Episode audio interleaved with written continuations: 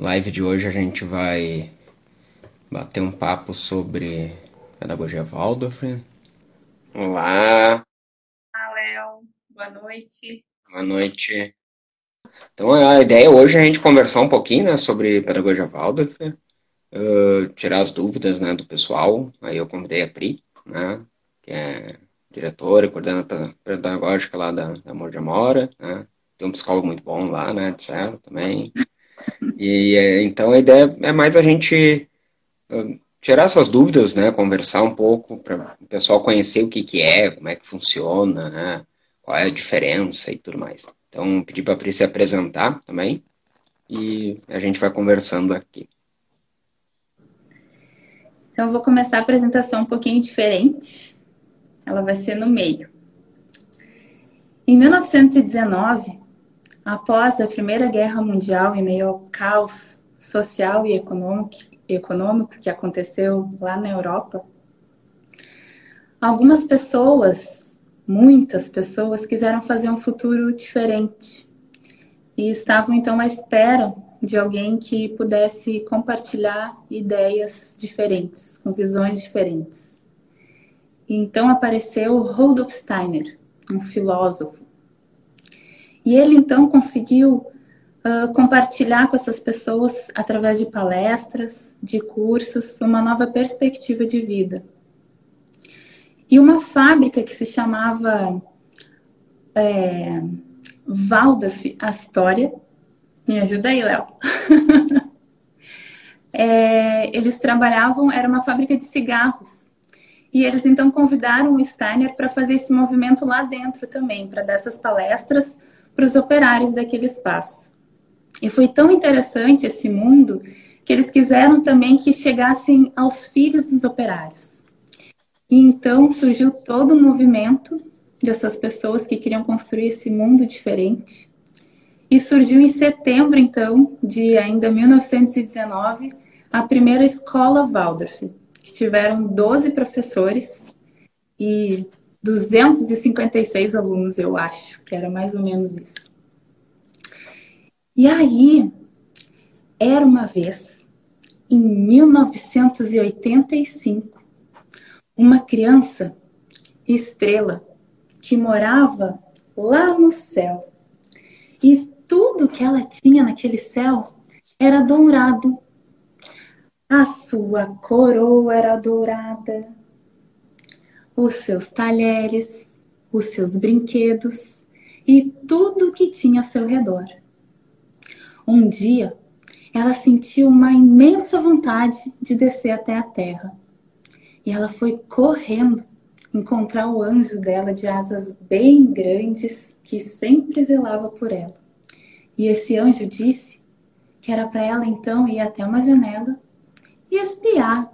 E aonde tivesse uma luz bem forte, lá seria o lugar ideal para essa criança estrela morar.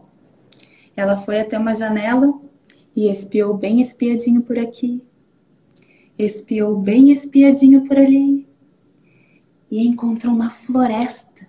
E naquela floresta tinha bichos de todos os tamanhos, bichos que voavam, bichos que rastejavam. Era muito legal ficar lá, porque, afinal de contas, iam ter muitas descobertas. Mas ao anoitecer, hum, acho que muitos bichos não iriam adormecer e não iam deixar essa criança estrela dormir também. Então, esse não era o lugar ideal. E foi então até outra janela. Espiou bem espiadinho por aqui, espiou bem espiadinho por ali. E encontrou um lugar onde tinham muitas casas, crianças brincando no pátio, nas ruas, muitas árvores. E essa criança estrela, então, em uma dessas casas, avistou a luz enorme que ofuscava tudo em volta. E ela foi correndo contar para o anjo. E o anjo então disse que esse era o lugar ideal para ela morar. E que ela então iria fazer uma viagem. Ela entrou num barquinho e seguiu a sua viagem. Passou pelas estrelas, pela lua e deu a volta no sol. Quando essa criança estrela acordou, ela abriu os olhos e estava aconchegante no colo de seus pais. E essa criança estrela era eu, a Priscila. Então, eu sou a Priscila Martins, coordenadora pedagógica da Escola Amor de Amora, que é inspirada na pedagogia Waldorf. E hoje, então, a nossa proposta é a gente conversar um pouquinho sobre isso. O Léo passou alguns tópicos, né, Léo, para a gente conversar. Tu queres comentar sobre os tópicos e a gente entrar nos assuntos? Vamos, vamos, vamos comentando sim. Uh, uh, é, para mim, assim, também, falando um pouquinho da minha visão, né, da pessoal que acompanha as lives minha da G, um, me ouve muito falar muito né, na antroposofia, né, tudo mais, assim, que baseia muito minha vida, né, tanto Adler quanto Rudolf Steiner. Uh para mim, a maior diferença, assim, né, da, da pedagogia Waldorf é justamente isso, né, essa base que ela tem por trás, né, essa base de construção da antroposofia. Porque a antroposofia é muito mais ampla, né?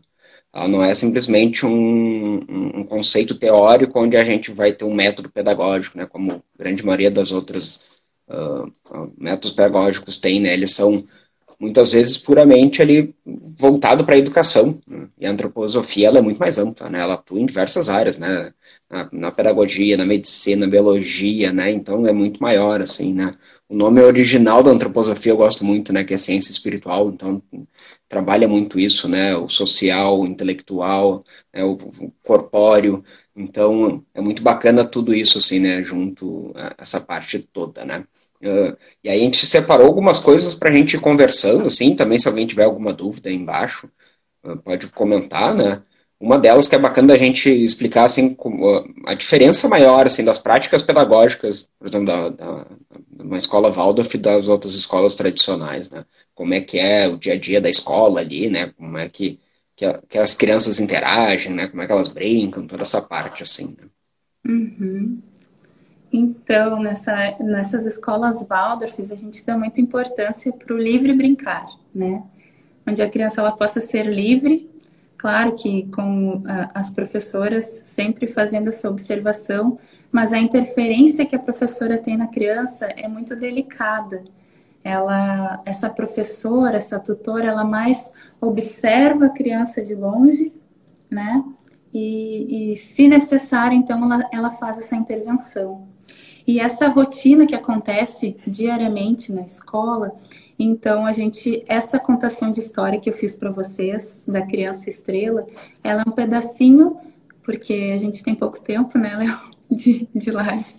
É um pedacinho de uma da história de aniversário que a gente faz com as crianças. Então, desde o aniversário com eles é, é tudo bem diferente, assim. E era um movimento que eu descobri, na verdade, há uns 12 anos atrás, porque antes disso eu trabalhava em escolas tradicionais e estava bem frustrada assim com o que eu via. E quando eu entrei nesse mundo Waldorf, é como se a gente fosse picado, assim, né? A gente não consegue sair mais. E então, com as crianças, essa contação de história sempre faz parte. Essa era de aniversário, mas existe a contação de história que acontece todos os dias né, no final do turno, ou da manhã, ou da tarde.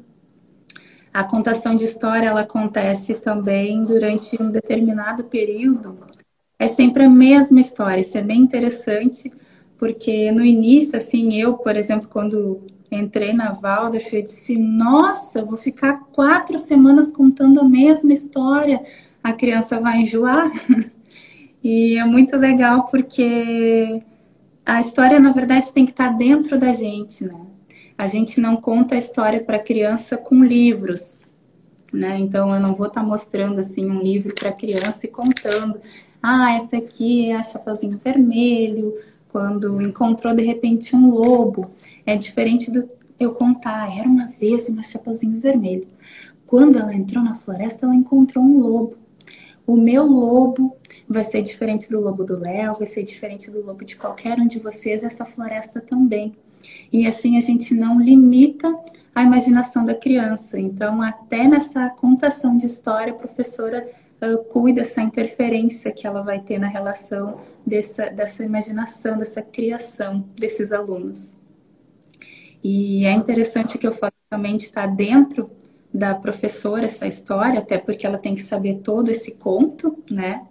E para ver antes, né, se ela se identifica com isso. Eu me lembro que uma vez eu tinha que contar uma história uh, que foi assim sugerida pela pedagoga da escola que eu trabalhava, dos sete cabritinhos e o lobo.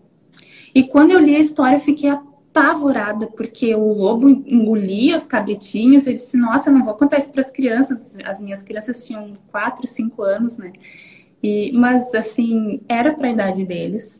Mas eu não tinha me identificado ainda com a história. Então, existia um respeito da minha pessoa também, porque tem que ser verdadeiro o que eu for passar para eles.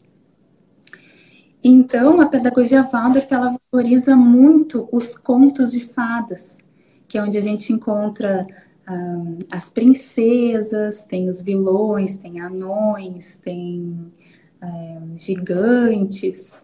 E esses contos de fadas, eles são bons até para nós adultos, porque a gente uh, consegue também identificar que, principalmente a criança, né, que o ruim nem sempre é ruim, ele pode ser bom também, né? O sapo, ele pode virar príncipe, ah, enfim, tem muitas coisas que se encontram e as crianças. Ah, e bem importante também que a gente não precisa é, colocar para a criança o final da história, assim, ah, isso aconteceu por tal coisa a gente só faz aquele conto sem muitas entonações. Então, quando eu for estar tá falando do lobo, eu não vou falar, e aí veio o lobo, porque o lobo de cada um deles é diferente, né?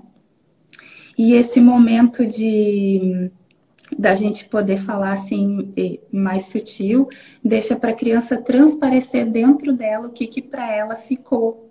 A criança é importante ser a, a história do início ao fim sempre, não ser contada em partes, né? porque a criança pequena ela nunca vai conseguir identificar toda a história, ela não vai saber te contar ela do pé, né, lá de cima até embaixo, as pequenininhas ali de dois, três anos. E, e é interessante então que a gente consiga fazer esse início e fim, preferencialmente sempre com as mesmas palavras, na mesma ordem, sem poder inventar muito, para a criança, para que ela tenha esse processo né, de interiorização, interiorização dela, para que ao decorrer do tempo ela consiga se ressignificar o que, que surgiu aquele conto. Sim. E Alguma... também a criança, com, com esse, uh, como a história é contada em quatro, em quatro semanas, né? a criança ela gosta dessa parte de ela saber o que vai acontecer, né, de ser previsível, né? Então, como ela ouviu a história a primeira vez, para ela é novidade, mas a segunda vez ela já sabe alguns pontos. E ela vai internalizando aos poucos. É que nem nós, quando eu leio um livro a primeira vez, eu não internalizo todo ele. Se eu vou ler ele duas, três vezes depois, a gente vai internalizando partes diferentes, até porque, eh, dependendo do momento que eu tô e dependendo do momento que a criança tá, tem certas partes da história que vão tocar mais nela do que outras, né? E ela, com o tempo, vai ouvindo aquela história várias vezes, vai internalizando tudo isso várias vezes, então, uh, daqui um pouco ela vai estar tá sabendo, ah, quando vem a parte, por exemplo, lá do Chapeuzinho Vermelho, que nem comentou, ah, quando tem um lobo, depois vai acontecer tal coisa, então ela já sabe isso, né? E, e, quem tem filho aí em casa, ou quem tem aluno e conta história, às vezes, se a gente troca uma palavra, às vezes, de uma história que a gente conta muito seguida, às vezes eles até nos corrigem. Não, não é assim. Né? A palavra é tal. Então, isso é importante, assim, né? Uh, isso faz parte deles, né? Essa construção e essa questão da repetição, eles gostam disso, eles se sentem seguros, né? Isso é importante. Né? E essa fase da imaginação nessa idade é, é a fase que eles têm muito disso. Né? E construir a imaginação é muito mais importante do que a gente dar da imaginação pronta. Né? Seja através, né, por exemplo, do livro, seja através da, das próprias telas, né, seja celular, TV, né, tudo mais que a gente... Uh, eles consomem aquilo pronto, eles não têm o, o, processo de criação com a história, né? Então isso é importante, né?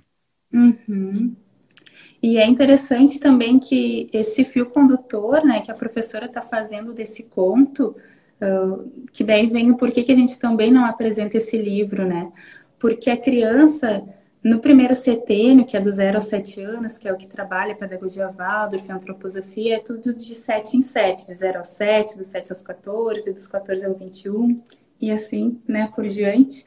É, a criança, uh, nesse primeiro setênio, ela vai estar tá vendo aquele professor, aquela professora contando essa história com tanta admiração que depois sim vai vir essa curiosidade por ver esses livros e aprender essa leitura, mas porque antes ela teve todo esse processo uh, dessa arte, né, dessa fala da professora tão delicada. Então isso é, é legal também da gente poder trazer para os pais aí que trocam bastante histórias com as crianças, contem, contem. Sim. É, né, e também, eh, dentro da, da, da, pedagogia Waldorf, a gente trabalha muito com essa questão dos materiais naturais, né? Tanto no pátio, tanto em sala de aula, né? A gente tem lá em sala de aula a mesa de época, que é uma coisa muito legal das crianças ter o contato.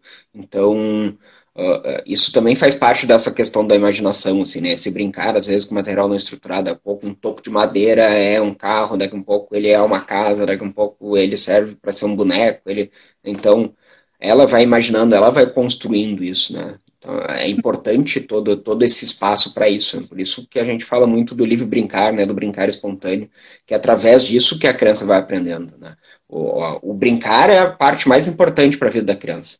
Uh, a gente uh, vê muitos pais preocupados, às vezes, que no primeiro, no primeiro setênio, ah, meu filho com cinco anos tem que aprender a ler, vou botar ele a fazer o A, o B, o C, a contar e não sei o quê. Não, não é, esse momento não é para isso. Esse, na verdade, aqui as crianças já entram no primeiro ano muito cedo, né? elas entram com cinco anos e meio, né?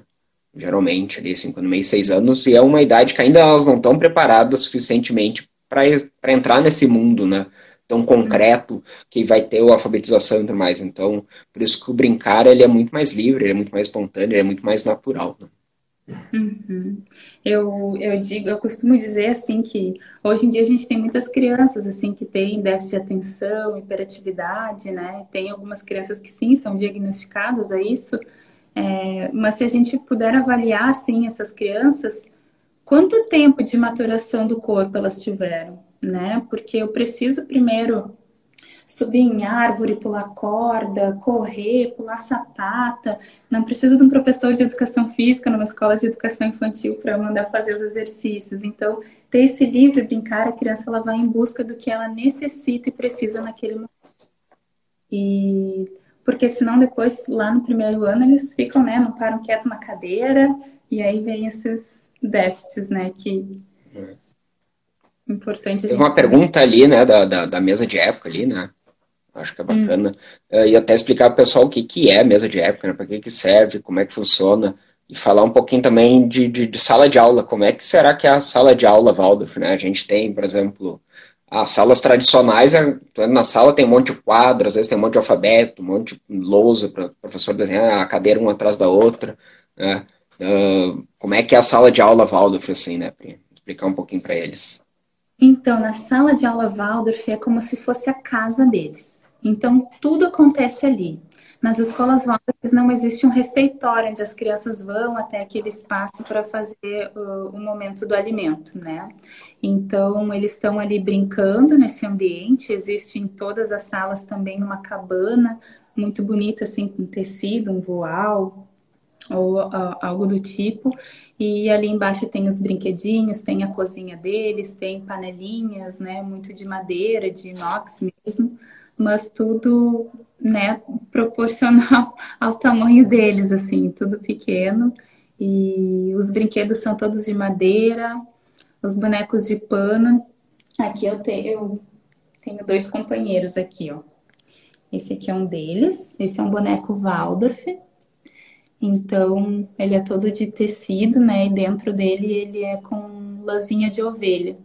É diferente, né? A gente pegar um, um boneco assim, que ele já tem um cheirinho de lã, ele aproxima muito mais da natureza do que se eu pegar aquela boneca de plástico, que a gente vê assim, que já tem um sorrisão, já tem os olhos bem arregalados.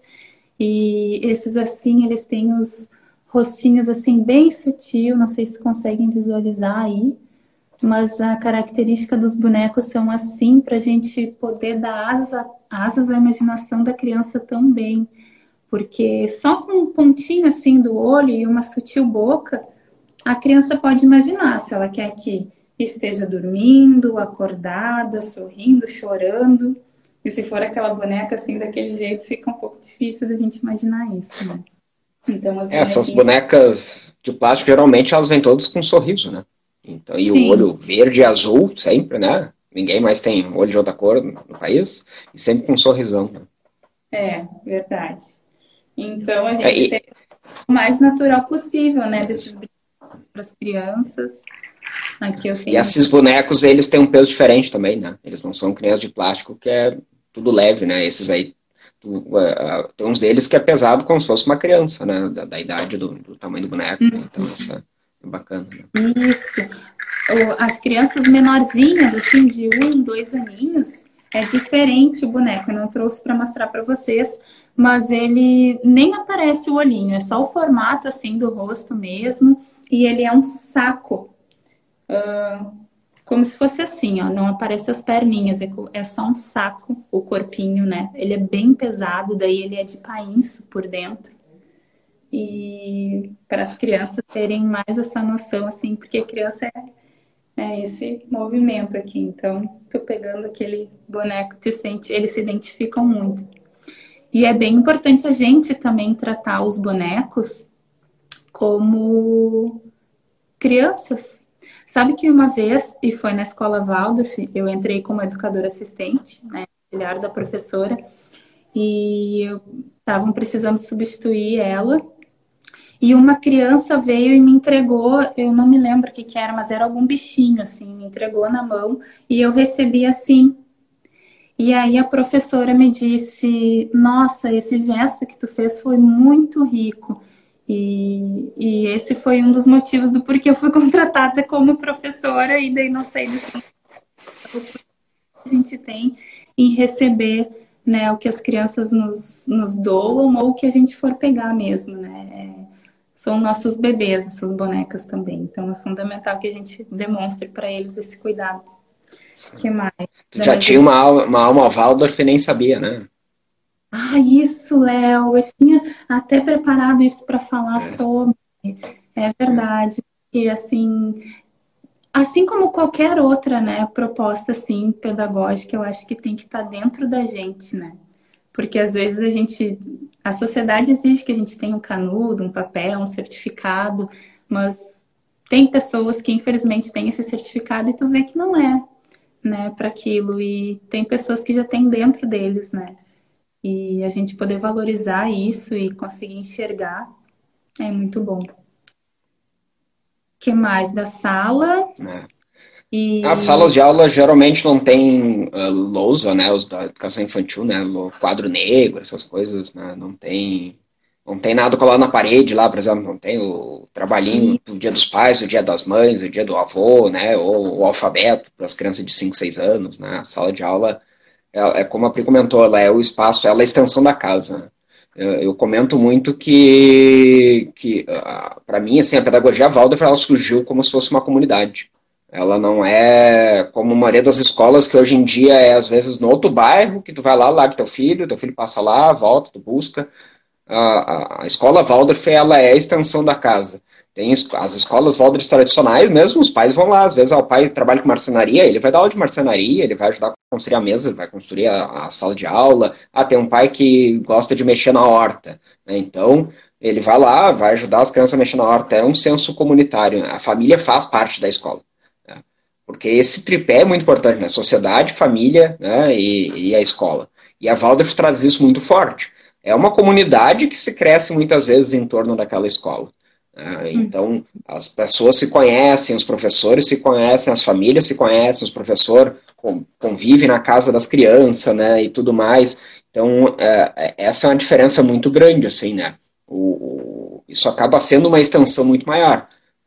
E tu acaba vivendo isso no dia a dia. Não é só como se. Ah, eu entro na escola, eu sou Waldorf. Quando eu saio da escola, eu sou o Léo normal. Não, tu é Waldorf sempre, estando na escola, estando em casa, essa vivência de sala de aula, muitas vezes a gente traz para casa, né? por exemplo, eu na minha casa, eu, eu tenho aparelho de TV, né, mas eu não vejo TV, eu não tenho TV a cabo, não tenho nem TV de antena, né, meu pai e minha mãe quando vem aqui fica bravo comigo porque eu, Mano, mas que eu vejo um filme deu, sabe? Não, não tem isso, né? Eu não tenho esse hábito de consumir. Mas tu entrar na minha casa, tem livro espalhado em tudo que é canto. no banheiro tem livro, né? Porque é um hábito meu. Então é muito diferente, porque a gente vive isso, né? Não é só uh, na questão de, ah, eu vou lá aplicar esse método e deu. Né? Não, tu tem que estar dentro de ti, isso tem que ser teu. Tu tem que viver isso para conseguir passar isso para as crianças, né? Uhum. Léo, ali tinha duas perguntas falando, uh, perguntando sobre as idades e sobre como a gente uh, se relaciona com as crianças quando a gente chama eles, né? Então, das idades, assim, claro que pela exigência, assim, da Secretaria de Educação, a gente tem que ter as nomenclaturas na escola, né? Então, cada... Uh, existe as turmas separadas por idades, é, mas só por protocolo. Porque a gente vivencia assim como se fosse uma grande família, né? Onde a gente tem irmãos mais novos, irmãos mais velhos. Então, numa família, esse pequenininho tá ali admirando aquele grande, pular uma corda, subir naquela árvore que eu ainda não consigo. E esse grande tá vendo o zelo que nós adultos temos pelos pequenos e também acabam fazendo essa relação. Então é muito legal a gente poder ter essa diversidade de idades, né? Então no pátio não existe, não existe, gente, isso assim, ah, das duas às duas e meia horário do maternal, das três às três e meia horário do jardim. Eu trabalhei muito em escola que era assim, as crianças ficavam meia hora, 20 minutos no pátio. Gente, o que, que é isso? Não dá nem tempo da criança pensar no que vai brincar, né? Então, na escola Waldorf, eles passam a maior parte do tempo. Uh, acredito que agora, em função da pandemia, a maioria das escolas estejam fazendo isso, né? E que legal, porque daí as crianças conseguem vivenciar bastante esse espaço. Então, a gente convive muito junto. Uh, se foi sanada a pergunta ali. É, e, e por que dessa convivência junta? As crianças, ela, como a Pri comentou, aprende com o mais velho. As crianças de dois anos estão vendo os de quatro, de cinco subir na árvore, então eles estão observando. Como é que uhum. o fulano fez quando ele botou o pé? Aí depois ele vai lá, pede ajuda para o mais velho. O mais velho, mesmo que a gente não atribua a ele essa responsabilidade, ele se sente responsável em cuidar e guiar o mais novo. Ele vai lá, pega a mão, ele vai lá, se preocupa. Então traz esse olhar né, para justamente como uma família. A gente tem um cuidado, todos eles têm um zelo um pelo outro, né? tem um zelo pela, pela escola como um todo, né? pelo pátio, pelas, pelas plantas, pelo né? o cuidado geral. Então é muito, é muito maior, assim. Né? Uh, e, e a, a, grande maioria do tempo a gente está no pátio. Aqui no sul, no inverno, né, a gente acaba se recolhendo né, por questões de chuva e frio, mas tu pegar, por exemplo, escolas que tem, ah, mesmo aqui no Brasil, que tem um clima mais quente, no Rio de Janeiro, por exemplo, que chove muito pouco, eles passam muito mais tempo no pátio do que em sala de aula. Então eles acabam uh, passando ali uh, muitas e muitas vezes uh, nessa grande sala de aula, vamos dizer assim, que é o pátio da escola, que é onde todo mundo convive e aprende, né? Uhum. Perfeito. E é importante também que esse educador ah, quando essa criança pequena quiser, por exemplo, subir nessa árvore gigante, não precisa colocar a criança lá em cima, ela por si própria vai ter esse momento de amadurecimento do corpo, do pensar, do querer e desse sentir depois, né, dessa conquista. Então, a gente só observa, não interfere nesse momento da criança. Se o grande estiver lá auxiliando, ok. E é legal porque esses menores, eles Claro que eles nos veem assim como. É, como que eu chamo, Léo, que eu esqueço de digno de imitação, né? Mas eles vão primeiro quem é maior que eles, então eles estão olhando aqueles maiorzinhos, não diretamente nós. E da questão de chamar. Tu quer falar mais alguma coisa sobre isso, Léo? Não, acho que é isso, sim, né? E, e, é muito importante porque os mais velhos, né, de 5, 6 anos ali, tem a gente adulto como referência e aí vai descendo, né? Os mais novos aquele, então isso é importante a gente lembrar. A criança hum. aprende pelo que a gente faz, não pelo que a gente fala. Né? Então, por isso que a gente tem que vivenciar isso de verdade, porque não tem como eu colocar é, uma fantasia de professor Waldorf só quando eu estou em sala de aula, porque ele vai me encontrar às vezes na rua, vai me encontrar no supermercado, me... então isso é importante, né? Uhum. E quando eles tinham perguntado ali, da... alguém perguntou da fala, né? Eu queria me lembrar o nome para chamar ela ou ele que perguntou, mas eu não lembro. Então, vou fazer o exemplo do Léo, tá? Uh, é diferente quando a gente vai chamar a criança e dizer assim: Ô Léo! Ou dizer: Léo! Como que fica para vocês essa diferença de entonação? Então a gente tenta trazer assim como no conto de fadas, né? E porque se a criança tá lá brincando e tu vai chamar a atenção da criança dessa maneira, quebrou a brincadeira da criança, né? Tu já chegou ali chegando, né? Impondo alguma coisa, né? Por mais que tu esteja chamando atenção. Claro que sim, existem momentos que a gente precisa chamar mais firme ou precisa dar uma direção, uh, mas o Steiner diz que se a gente pudesse só cantar com as crianças, ia ser um mundo muito melhor. Então, eu digo para as meninas lá na escola, estão conversando, inventem. A minha filha, eu tenho uma filha de seis anos. Gente, ela tá sempre cantando. Ela conversa com os bonecos dela, vai cantando junto. Então, é diferente a gente trazer essa sonoridade para a criança do que essa imposição. É, alguém comentou ali do mau comportamento, né? Como é que a gente lida com isso? A gente, mesma forma que a gente tem essa forma mais tranquila, vamos dizer assim, mais suave de conversar, de falar, né? Do mesmo jeito, a gente vai lá, conversa com a criança, né? Se a criança é maior, a gente convida ela, o que, que a gente pode resolver, como é que a gente pode resolver. Né? Claro que uh, trazendo muito uh, a CNV, né, que a gente fala muito, né, e também a, a disciplina positiva, o, o Rudolf Steiner, ele nasceu 10 anos antes do Adler, eles eram contemporâneos e os dois nasceram, o, o Adler era austro-húngaro e o Steiner também. Então eles eram da mesma região, eles tinham muito pensamento parecido, assim, né? Desse, desse olhar para a criança, desse olhar para o indivíduo, a forma de tratar, a forma de uh, conduzir as coisas, né? Então é, é, muito nesse sentido, assim, né? Uh, perguntaram ali também das manualidades, né? Do pão. Então a gente tem, né? Toda sexta-feira tem um pão caseiro que as crianças que fazem, então é bacana de ver isso. Elas que produzem o pão, amassam, né? Então tem tudo isso. A manualidade, as professoras às vezes estão fazendo tricô de dedo e as crianças juntos, então elas vão aprendendo com o tempo com isso. É, e, e é importante é justamente isso, não é não é sentar a criança numa cadeira ou numa roda. Agora a gente vai aprender. Senta aqui, tu pega não, às vezes estou eu fazendo lá, o professor está fazendo, uma criança senta do lado, quer aprender, daqui um pouco a outra. É o tempo delas. A gente não tem, ah, na terça-feira é o dia da aula de tricô de dedo, que todo mundo vai ter tricô de dedo às três horas da tarde. Vão... Não, não, não é assim, né? A coisa, ela é natural, né? Uhum. Isso é bem importante. Da... Alguém antes tinha comentado ali do, acho que está ali ainda, que gostam do silêncio, da concentração e sempre com melodias, é uma paz. E na hora da contação de história, esqueci de comentar com vocês uh, que a gente sempre deixa a sala, quando a gente vai fazer esse conto, hum, quase numa penumbra, assim. A gente fecha uh, as cortinas ou a janela da sala, a gente deixa só uma luzinha, a gente acende uma velhinha, né, nesse centro onde a gente senta, né, para fazer essa contação, para que seja bem parecido assim de um sonho da criança e, e tudo muito tranquilo. Tá, e aí das manualidades. Então, eu adoro falar sobre manualidades, é algo que chega, as crianças acabam vendo, né, esses educadores fazer, eles desde pequenininhos, né?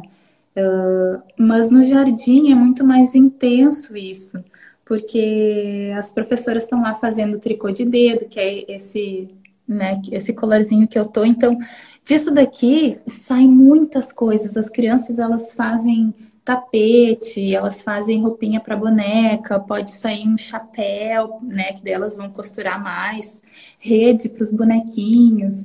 Então, dá para construir muita coisa e que nem o Léo falou, não é, ah, agora nós vamos fazer tricô de dedo, né? Essa curiosidade da criança.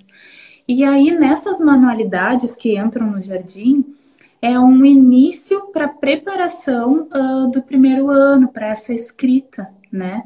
Então eles começam, eles aprendem a costurar também. Então é a costura, o tricô de dedo. Eles lavam os tecidos da sala de aula, as roupinhas das bonecas. E na verdade, para eles, eles estão brincando naquele, naquela água, né? Eles passam pelo processo da água quente, da, água, da tina da água morna, da água fria, e estão ali brincando, mas por trás disso tem toda uma, uma referência, assim, né? De, de saber que tem sempre alguém que faz, não aparece tudo sempre pronto. Quando eles vão estendendo o varal, o varal é mais alto que eles, então é o equilíbrio na ponta do pé, é a pinça lá de tentar abrir o prendedor, é bastante difícil para eles nesse início. Então toda essa é uma delicadeza assim que tem esse cuidado. Outra coisa que a gente trabalha bastante também, desde os pequenininhos e na pedagogia Waldorf mesmo, eles usam uns tijolinhos assim que é de cera de abelha, uns giz. E aquilo ali também ajuda bastante nessa motricidade, né? Então, são pequenos detalhes assim que a gente inclui nas brincadeiras deles para trabalhar esse início, né? Da escrita. É. E, e, até os panos, por exemplo, não só das bonecas, eles têm muito pano em sala de aula, né? Então eles no pátio também, então eles usam muito, faz cabana, faz um saco, brinca, né? Às vezes tem pano menor que tapa a boneca, esses panos eles também lavam. É tudo muito natural. Né? E o natural uhum. também no, no, que cerca a gente, porque, por exemplo, entra numa escola Waldorf, não tem um calendário na parede dizendo hoje é terça-feira, o ajudante do dia é o fulano, né? Tem, não. Porque eles vão, vão ver essa mudança do tempo, né? Do tempo cronológico, em janeiro, fevereiro, março, abril, no, no, ambiente que cerca eles, que é a natureza, né? Também na mesa de época, que está dentro da sala de aula, que é como se fosse uma representação do que está lá fora. As folhas estão ficando amarelas, mesa de época as folhas estão amarelas, as folhas estão caindo, lá na mesa de época também. Então eles acabam tendo essa vivência da, da, dessa, dessa mudança de tempo assim, né? E a gente trabalha também com essas questões das épocas, né? Já no, no, verão, né, primavera, verão, outono, inverno, as crianças trabalham com isso, né? Então elas têm essa vivência nesses, nesses momentos também. Né? Uhum, isso é bem interessante falar, né? Por exemplo, agora a gente está na época do verão, então todas as contações de histórias, as brincadeiras de dedo que a gente faz sempre antes do lanche, a gente faz uma brincadeira de dedo com as crianças para também trabalhar essa motricidade a escola trabalha, as escolas Waldorfs trabalham muito com contração e expansão. Então, nesse momento do lanche, né, existe essa contração, que é essa brincadeira, e depois eles vão para esse livro brincar de novo. Então, é que nem o nosso respirar, né? Desde lá, de quando a gente está na barriga, a gente tem esses momentos, então a gente mantém aqui fora também. E aí, então, tudo envolve essa atmosfera do verão. Quando está chegando o outono, a gente não espera o outono chegar para a gente iniciar essas outras atividades relacionadas à época. A gente, algumas semanas antes, a gente já vai trabalhando, a professora já tem que ir se identificando com algum ponto de outono também, para estar tá dentro dela quando ela for apresentar para as crianças. Então, existe esse estudo antes, né? E aos pouquinhos, então, a gente vai introduzindo outras brincadeiras, outros contos, cantos, e assim a gente vivencia estação por estação. É, e essas épocas sempre são muito festivas, né? Porque assim, a gente uh, pensa que a, a antroposofia e a pedagogia Waldorf vem da, da Europa, né? E lá eles tinham esse costume muito forte. Lá, por exemplo, na primavera a gente tem a festa da primavera, que é com flores, é muito colorida, né? Tem a menina da lanterna, que é a minha festa que eu mais gosto, né? Tem depois lá alguns momentos que a gente fala de São Micael, né, de São Nicolau, e isso são dentro dessas épocas. E elas vão, as crianças vão vivenciando isso ao mesmo tempo que está vivenciando a época do outono, da primavera, do verão, né? Isso é muito presente no dia a dia deles, né? E eles vão, e aí as crianças, por exemplo, que já estão mais tempo na escola, sabem que quando ah, tá chegando a primavera, eles já começam a falar sobre a festa da primavera, porque eles sabem que vai ter a festa da primavera, então eles já estão vivenciando isso também, né? Uhum. A G comentou ali para a gente falar sobre o professor que acompanha os alunos ao longo do ano, dos anos, né? E sim, isso acontece bastante, principalmente no ensino fundamental, que o professor ele acompanha a criança no primeiro ano até o nono ou oitavo ano. Normalmente até o oitavo e no nono eles têm só um tutor, né? Mas é muito diferente isso das escolas tradicionais, porque imagina o nosso filho ficar acompanhado por todos, todos esses anos com a mesma professora. É aí que vem a diferença, porque a gente trabalha individualmente. A gente não trabalha assim, uh, olhando criança, todas as crianças, né? Então, eu sempre costumo dizer que a gente preza pela qualidade, não pela quantidade. Então, essa essa professora ela está tendo esse acompanha, tá acompanhando esse aluno, por exemplo, ah, no primeiro ano ele ainda não conseguiu escrever. E aí imagina essa criança se no segundo ano pegar uma professora nova que não sabe o porquê que ele ainda não sabe escrever e já vai largando um monte de tema e já indica professor de reforço. Então, não, existe todo esse acompanhamento da professora e entender o aluno e etapa por etapa até acaba sendo da família o professor também, né? É. É, e essa é a diferença, né? Como, como comentei, né? Questão de que a escola ela é uma comunidade, né? E ela faz parte dessa comunidade maior, das famílias. O professor, com o tempo, faz literalmente parte da família da criança, né? Ele vai lá, às vezes, jantar na casa da família, ele vai começa a conviver, ele começa, de fato, a entender e conhecer as pequenas nuances de cada um. Isso que é importante, porque, por exemplo, quando a gente fala um pouco de avaliação, né? A gente não tem avaliação A, tirou A, tirou B, tirou C. Não, porque cada indivíduo é ele com ele mesmo. E como é que eu vou conhecer aquela criança se eu fico. Porque, na verdade, o ano letivo não tem 12 meses, né? Ele tem 9, 10 meses, 9 meses, né? 200 dias letivos no ano. A gente não consegue conhecer a criança ali em 4 horas por dia, 5 horas por dia, em 200 dias no ano. Né? Então, esse processo de acompanhar eles ao longo do tempo, tu acaba conhecendo muito mais eles, né? E é muito rico, né? O professor tem que estar sempre se reinventando, né? Yes. Para poder, porque assim, pode existir a identificação daquele aluno com o professor, dele ser, nossa, é o meu professor, e pode existir também aquele aluno, ah, que saco esse professor. Então, esse professor, ele não, que nem, acho que foi a Jay que comentou ali, não pode se acomodar, né? Tem que estar sendo sempre em busca de algo. E na educação infantil, uh, daí varia muito de escola para escola. Tem as jardineiras que acabam ficando só no jardim, tem as, as que ficam com as crianças só pequenas e permanecem. Sim, já. Então aí vai, né, de, de escola para escola, assim. Sim. Tem alguns jardins são de 3 a 6 anos, né, Léo? Algumas escolas na mesma turma acabam contemplando mais idades. É. é. E muita, muitas escolas também as crianças elas entram mais tarde, né? As crianças não entram com quatro meses, cinco meses quando acaba a licença também, né? Uh, muitas escolas aceitam crianças a partir de três anos, né? E algumas a partir de um ano. Então essa é a diferença também. Aqui não existe o berçário que nem a grande maioria das escolas tem, que tem criança de 5, 6 meses ali, né? Não, a uhum. criança, na verdade, nesse. Uh, eu acho que a criança até os 3 anos teria que estar com a família, né? Mas na realidade que a gente vive não tem como. Então, preferencialmente, o primeiro ano de vida da criança é importante ela estar em contato com a família e depois sim ela começar a entrar nesse, nesse ambiente escolar e entrar gradativamente também, né? Não, não, então, isso também é importante. Né?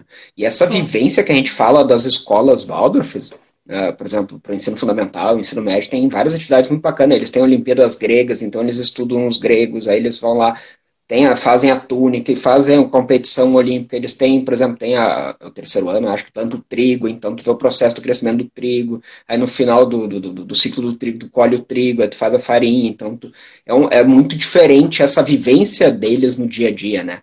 é muito mais, mais próxima com o nosso natural, assim, não é aquela coisa que às vezes a gente tinha na escola de aprender coisas que tu nunca, às vezes, nunca vivenciou, nunca presenciou lá, é, é, é, conhecer na prática, né? Então, se a gente está falando, por exemplo, ah, vamos estudar as coisas, vamos lá para fora, vamos olhar, vamos mexer, né? Então, é muito diferente, né? Uhum. Uma coisa que eu lembrei agora também é da participação dos pais que tu havia comentado, né, na escola, porque assim, uh, o ambiente da escola Waldorf não é só para as crianças, é para as famílias, né? E é muito legal porque existem as festas anuais, né, que acontecem em determinadas épocas. E eu não sei se alguns aí já participaram, já tiveram a oportunidade de ver o filho de vocês em cima de um palco e apresentando alguma festa.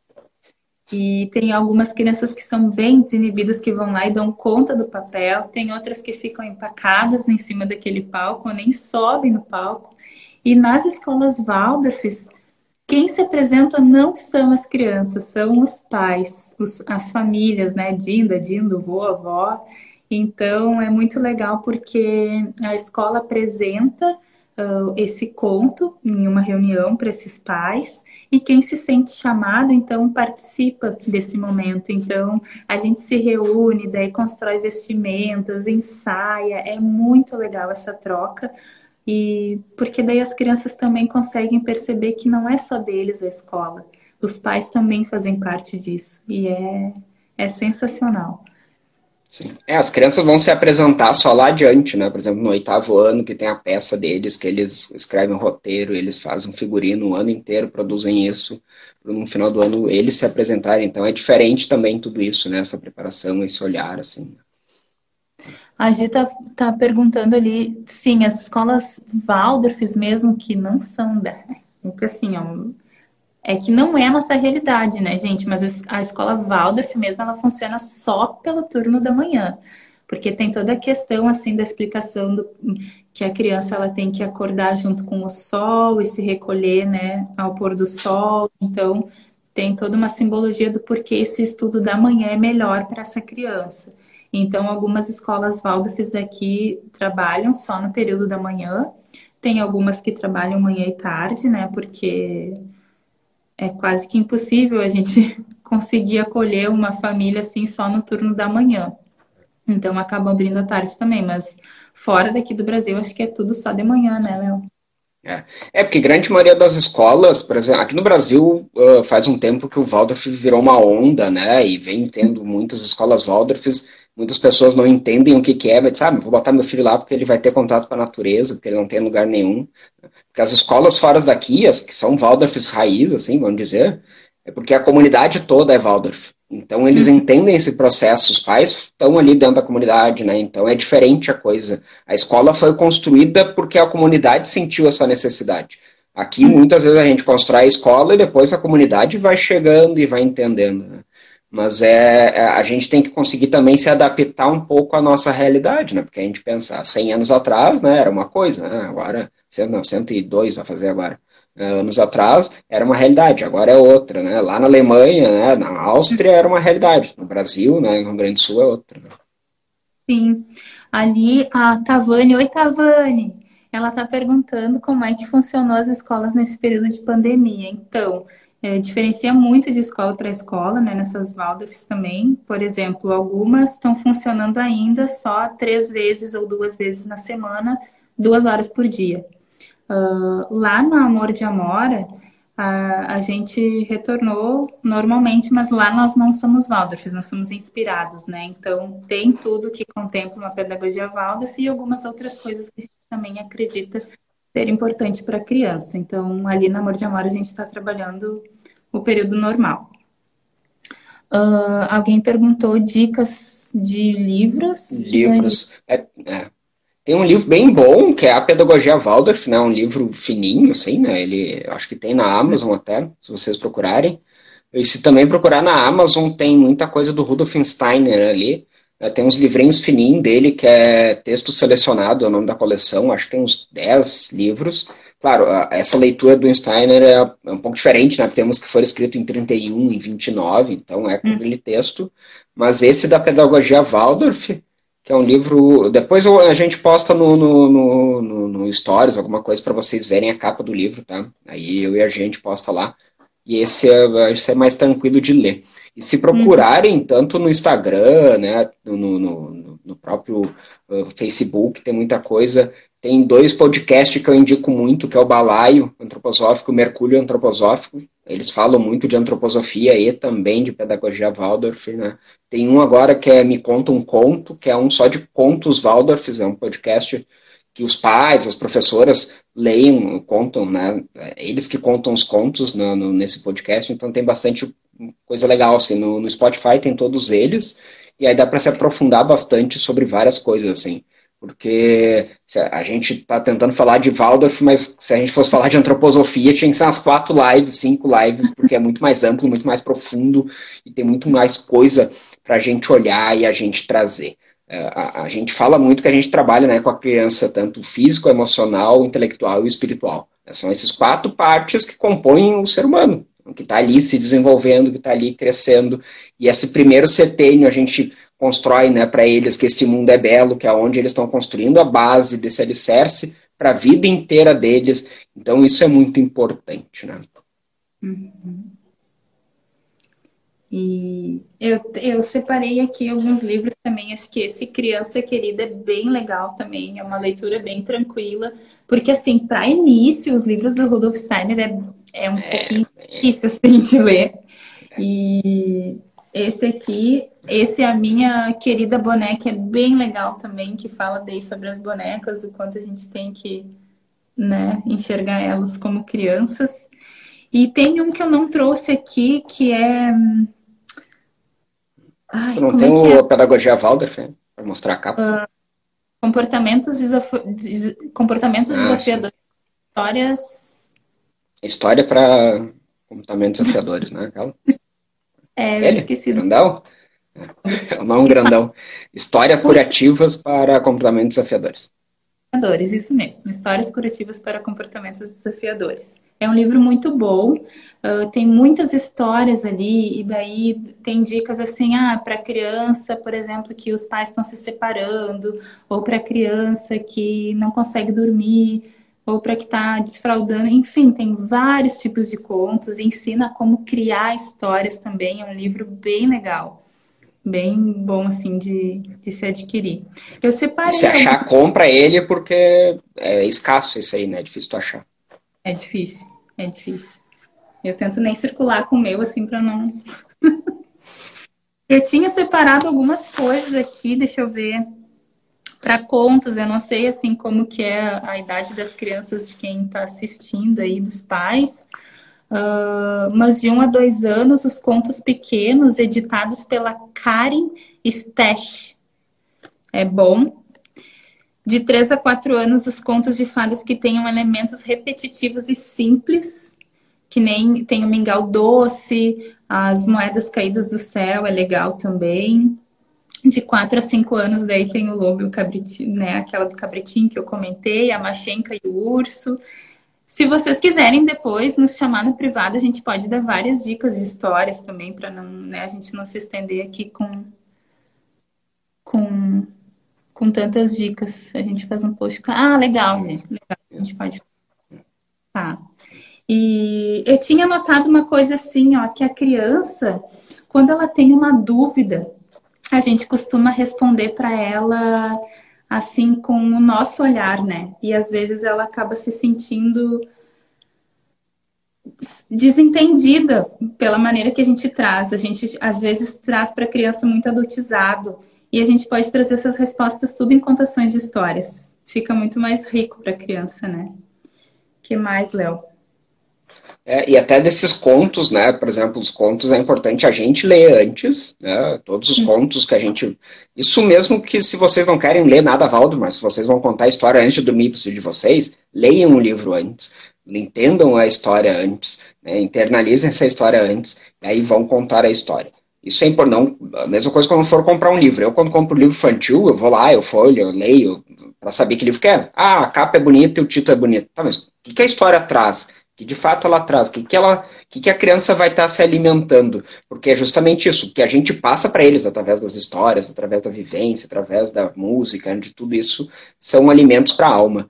É por isso que a gente fala muito da questão de uso de tela, por exemplo, a gente não, não, não tem tela em sala de aula e a gente aconselha os pais a não usarem tela, né, usar o mínimo possível. Eu sei que é muito difícil a criança, né, até 5 anos, não ter contato com tela, mas ter o mínimo possível, porque ela está se alimentando disso o que, que, será que ela está se alimentando quando ela está vendo um canal do YouTube ou está vendo uma série na, na, TV a cabo, né? O que está transmitindo para ela isso? Então, por isso que é importante a gente ter o cuidado com o que, que a gente está alimentando. Né? Uh, lembra, quem nos acompanha há muito tempo, né, eu falo muito que uh, as decisões quem toma somos nós na nossa infância, mas o solo que a gente prepara é o adulto. Eu posso preparar o mesmo solo, plantar a mesma semente, mas se eu tenho um solo pobre, um solo muito mais rico, aquele solo muito mais rico vai dar uma, vai, vai nascer algo muito mais rico do que aquele solo pobre, né? E esse solo é nós que estamos fazendo através de todos esses movimentos, né? Uhum. Ótimo.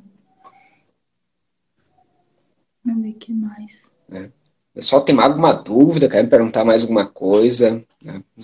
Está quase no finzinho da nossa live. Também, mesmo que se daqui a um pouco a gente não conseguir responder, pode, pode marcar os ciclos aqui, pode marcar a Pri aí também, né, na escola Amor de Amora, que a gente vai respondendo dentro do possível e tirando dúvidas e tudo mais. E também no post, então amanhã a gente já faz um post com essas dicas, com os livros, e aí a gente também podem comentar lá. Né? E esse assunto, assim, ó, de televisão e desenho, gente, dá uma live isso aí, hein? A gente pode combinar de falar sobre Já é a próxima, hein? Vamos deixar na manga. Ó. Fevereiro a gente já tem um tema de live, ó. Luz ah, de tela. Bem bom. Do CTNs, o mundo é.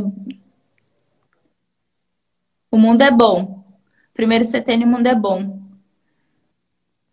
Do CTNs, o mundo é belo no primeiro CTN. É bom, é, belo. É, o, o Rudolf Steiner traz muito isso, né? Do, do, do da, da, vida ser construída em setênios, né? Então... É bom. Tá, G? Do zero ao sete. Bom, belo, belo e belo e perano. Ordem. Diga, né? Desculpa. É.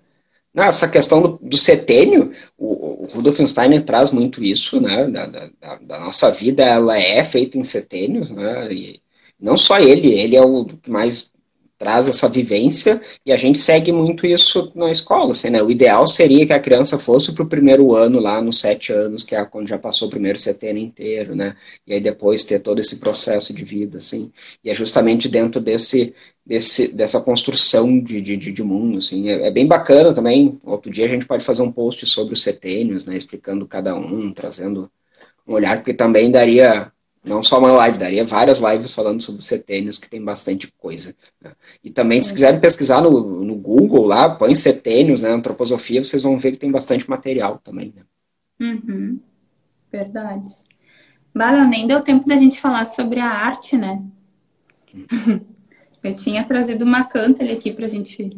Ó, esse aqui é um dos ah, instrumentos que se usa no jardim com as crianças quando eles chegam no jardim, a partir de quatro anos, eles têm aula de canto ele com o professor de música.